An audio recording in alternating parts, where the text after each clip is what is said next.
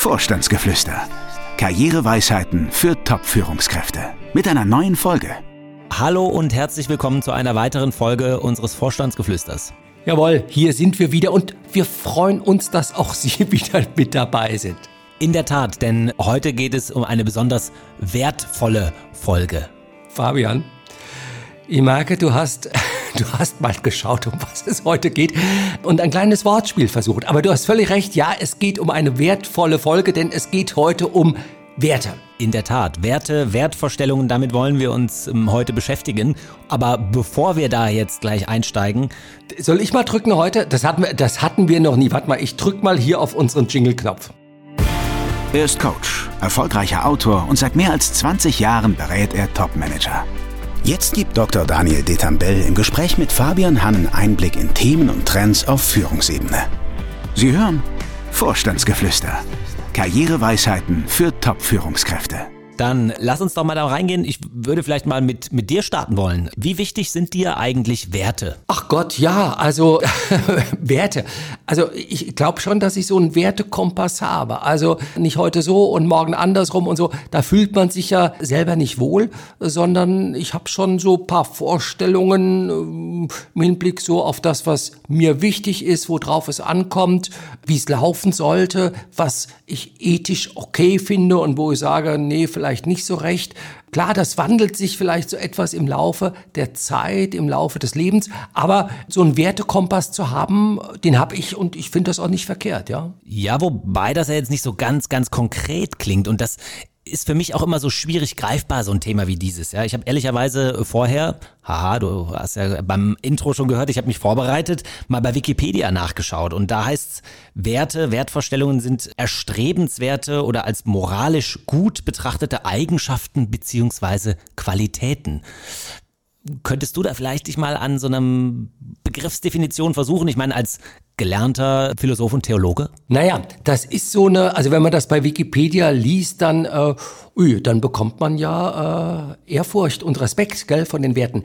Naja, also wenn man es mal, ich will es mal konkret machen. Also, und das ist auch so ein bisschen das Thema, warum wir heute vielleicht drüber reden. Werte haben ja in den letzten Jahren doch auch in Unternehmen immer mehr an Wert gewonnen, also an Bedeutung gewonnen.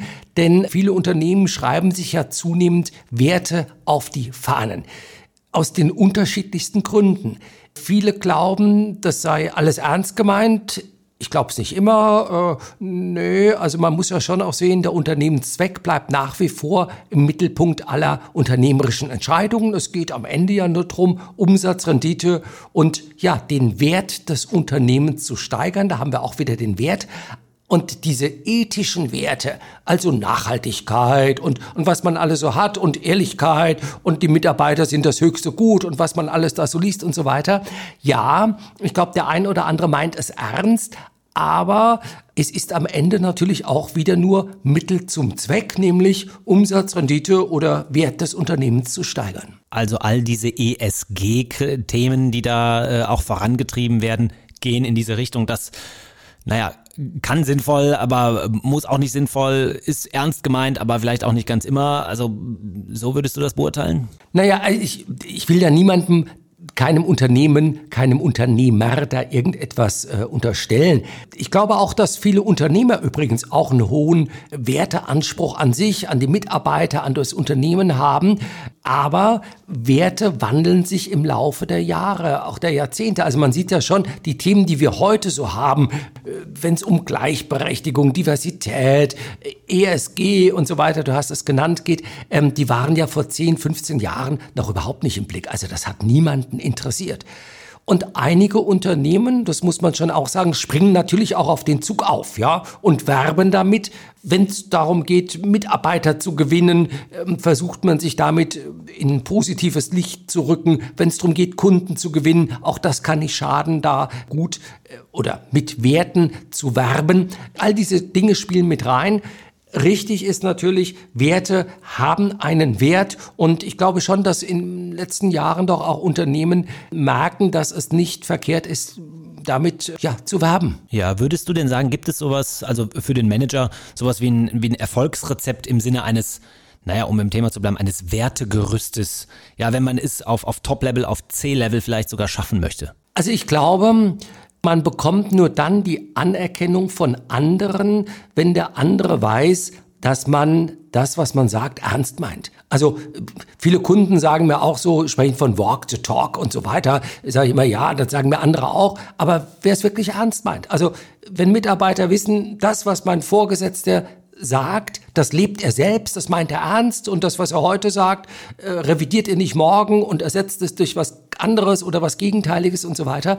Das ist wichtig, um, um im Leben ja auf der einen Seite Erfolg zu haben, weil wenn man dem anderen nicht vertraut oder nicht vertrauen kann, weil die Aussage von heute Morgen nicht mehr gilt, dann ist das schwierig. Zum Zweiten, ich glaube, man kann sich auch selbst irgendwann nicht mehr in den Spiegel schauen, wenn man selber merkt, man dreht sein Fähnchen permanent nach dem Wind. Das tut dem eigenen Leben, der eigenen Persönlichkeit nicht gut. Also daher Werte hochzuhalten und zu beachten und auch zu schauen, was ist mir wichtig, wie will ich auch äh, unternehmerische Entscheidungen gestalten und so. Das kann nicht verkehrt sein. Naja gut, da klingt ja jetzt auch schon der Wert Vertrauen durch und so weiter. Allerdings würde mich auch noch interessieren, auch aus deiner Perspektive als Unternehmer, wie wichtig solche Werte oder Werte überhaupt für unternehmerische Entscheidungen sind. Ich glaube ganz entscheidend.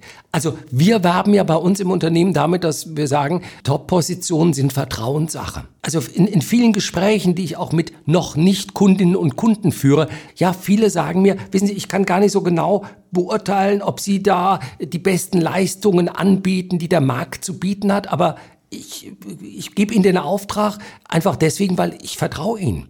So, und Vertrauen hat was mit Werten zu tun. Das muss man sehen. Man muss, glaube ich, schon Grundüberzeugungen haben. Man muss äh, selber für sich äh, wissen, was geht, was geht nicht, was lässt man zu und wogegen wehrt man sich. Naja, und das ist ja auch schon bei der Auswahl der Firmen oder bei Produkten beispielsweise so ein Thema. Also es gibt ja hin und wieder auch Kunden, die sagen für sich, Wehrtechnik schließe ich aus oder ähm, sonstige Sachen, die womöglich vielleicht weniger Nutzen in der Welt hätten. Ja, das hat was mit Produkten zum Teil zu tun. Es hat aber auch was mit Unternehmerpersönlichkeiten zum Teil zu tun. Also ich kenne auch einige Kunden, die sagen, bei dem und dem Unternehmen möchte ich nicht arbeiten, weil ich habe da den und den kennengelernt oder den Gesellschafter kenne ich, den Inhaber, den, den, den Aufsichtsrat und dessen Werte und mein Wertegerüst, die stimmen einfach nicht übereinander.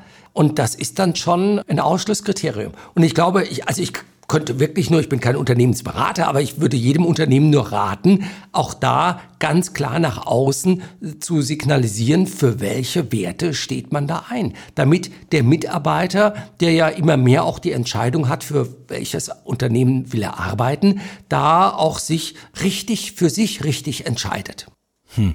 Gut, also sich bewusst auch für Unternehmen zu entscheiden oder sich die rauszusuchen, die so einen ähnlichen Wertekanon wie man selbst hat, ähm, hältst du dann durchaus für sinnvoll, ja? Unbedingt. Also wenn man die Wahl hat, für welches Unternehmen möchte ich arbeiten, nicht irgendwo anzufangen, sondern wirklich zu prüfen, passen die Produkte, passt das, was da angeboten wird, die Dienstleistung zu mir, zu meinen Wertvorstellungen und tickt das Unternehmen auch so, dass es gut konform geht mit meinen Überzeugungen.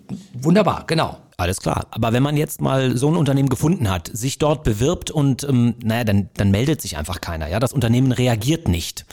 Wie ähm, sollte ich da damit verfahren? Also macht Nachfragen aus deiner Sicht Sinn? Naja, also nun könnte ich sagen, bei Unternehmen, die ethisch einwandfrei sind, die sind hoffentlich höflich und schicken auch eine, eine Rückmeldung. Aber Gut, das ist graue Theorie. Du hast völlig recht. Also in der Tat, einige Unternehmen reagieren nicht. Und ich verstehe das gut, wenn man dann als Bewerber, als Bewerberin sich fragt, jetzt reagieren die gar nicht. Was soll ich denn da jetzt machen? Hilft da eine Nachfrage?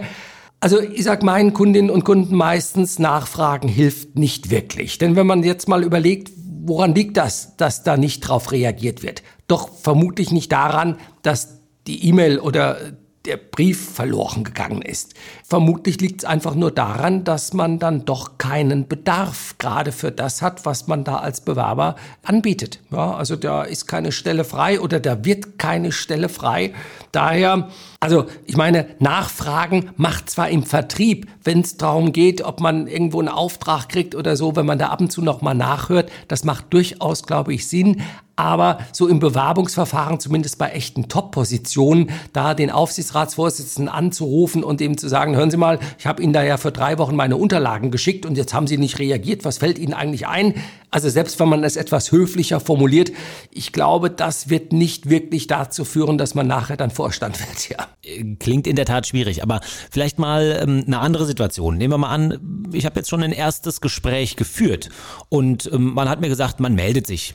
Ja. Nächsten zwei, drei Wochen kommt die Rückmeldung, allerdings sie kommt nicht. Völlig richtig. Dann ist anders. Aber auch da würde ich sagen, wenn ein Unternehmen sagt, wir melden uns in zwei, drei Wochen, dann darf man auch in der vierten und fünften Woche vielleicht noch nicht ungeduldig werden. Äh, Unternehmen haben ein anderes Zeitgefühl als der Bewerber. Ja, hm. so. Aber in Woche fünfeinhalb oder sechs dann vielleicht doch mal höflich nachzufragen, eine E-Mail zu schreiben oder zum Telefonhörer zu greifen und zu sagen, also vielen Dank, wir hatten ja damals das Gespräch, ich habe das als sehr, sehr angenehm empfunden und kann ich Ihnen noch Informationen liefern, die Ihnen im Entscheidungsprozess hilfreich sind. Das kann sicherlich nicht schaden, völlig klar, in aller Höflichkeit und ohne so pushy da irgendwie rüberzukommen. Das wäre schon wichtig, weil ansonsten geht der Versuch, ja, da so ein bisschen Tempo reinzubringen, äh, schlägt er ins Gegenteil um. Auf jeden Fall mal um eine Erkenntnis reicher. Apropos Erkenntnis, ähm, wie sieht's denn mit unserer heutigen Weisheit aus? das ist ja hier eine messerscharfe Überleitung, aber äh, du hast völlig recht, also mit Blick auf die Uhr, es wird Zeit für die Weisheit und die passt heute eigentlich sehr gut zu dir. Die philosophische Erkenntnis.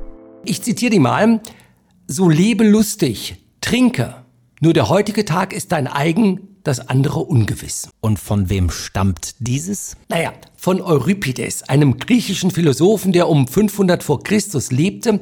Und wenn ich sagte, das passt eigentlich ganz gut zu dir, dann nicht wegen Trinke, sondern wegen lustig. Also ich glaube, ja, du gibst auch immer mit viel Optimismus und Lebensfreude in den Tag rein. Und das ist genau das, was Euripides auch wirklich rät. Also in seiner Tragödie Alcestis, aus der stammt nämlich dieser Satz, da sagt Herakles Folgendes.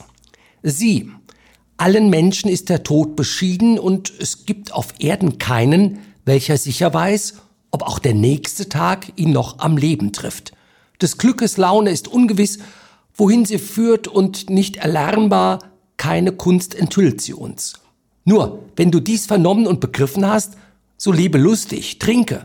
Nur der heutige Tag gehört dir eigen, alles andere nur dem Glück. Das heißt, es geht um das Bewusstsein der Vergänglichkeit, ja, um die Gewissheit des eigenen Todes und die Ungewissheit seines Zeitpunktes. Völlig richtig. Dieses Bewusstsein der Vergänglichkeit sollte den philosophisch gesinnten Menschen zu der Erkenntnis führen, dass im Leben das Hier und Jetzt das Kostbarste ist und dass man die Zukunft ja weitgehend auf sich beruhen lassen sollte.